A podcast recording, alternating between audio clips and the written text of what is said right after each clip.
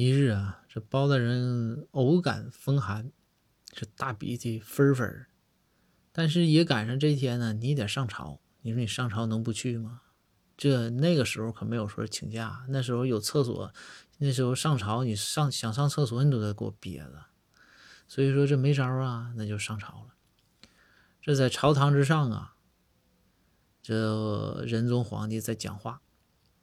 你说包大人这大鼻涕都快过河了，这也不行啊，让仁宗看见你这不体面呢，你这是你这就是欺君之罪啊，对吧？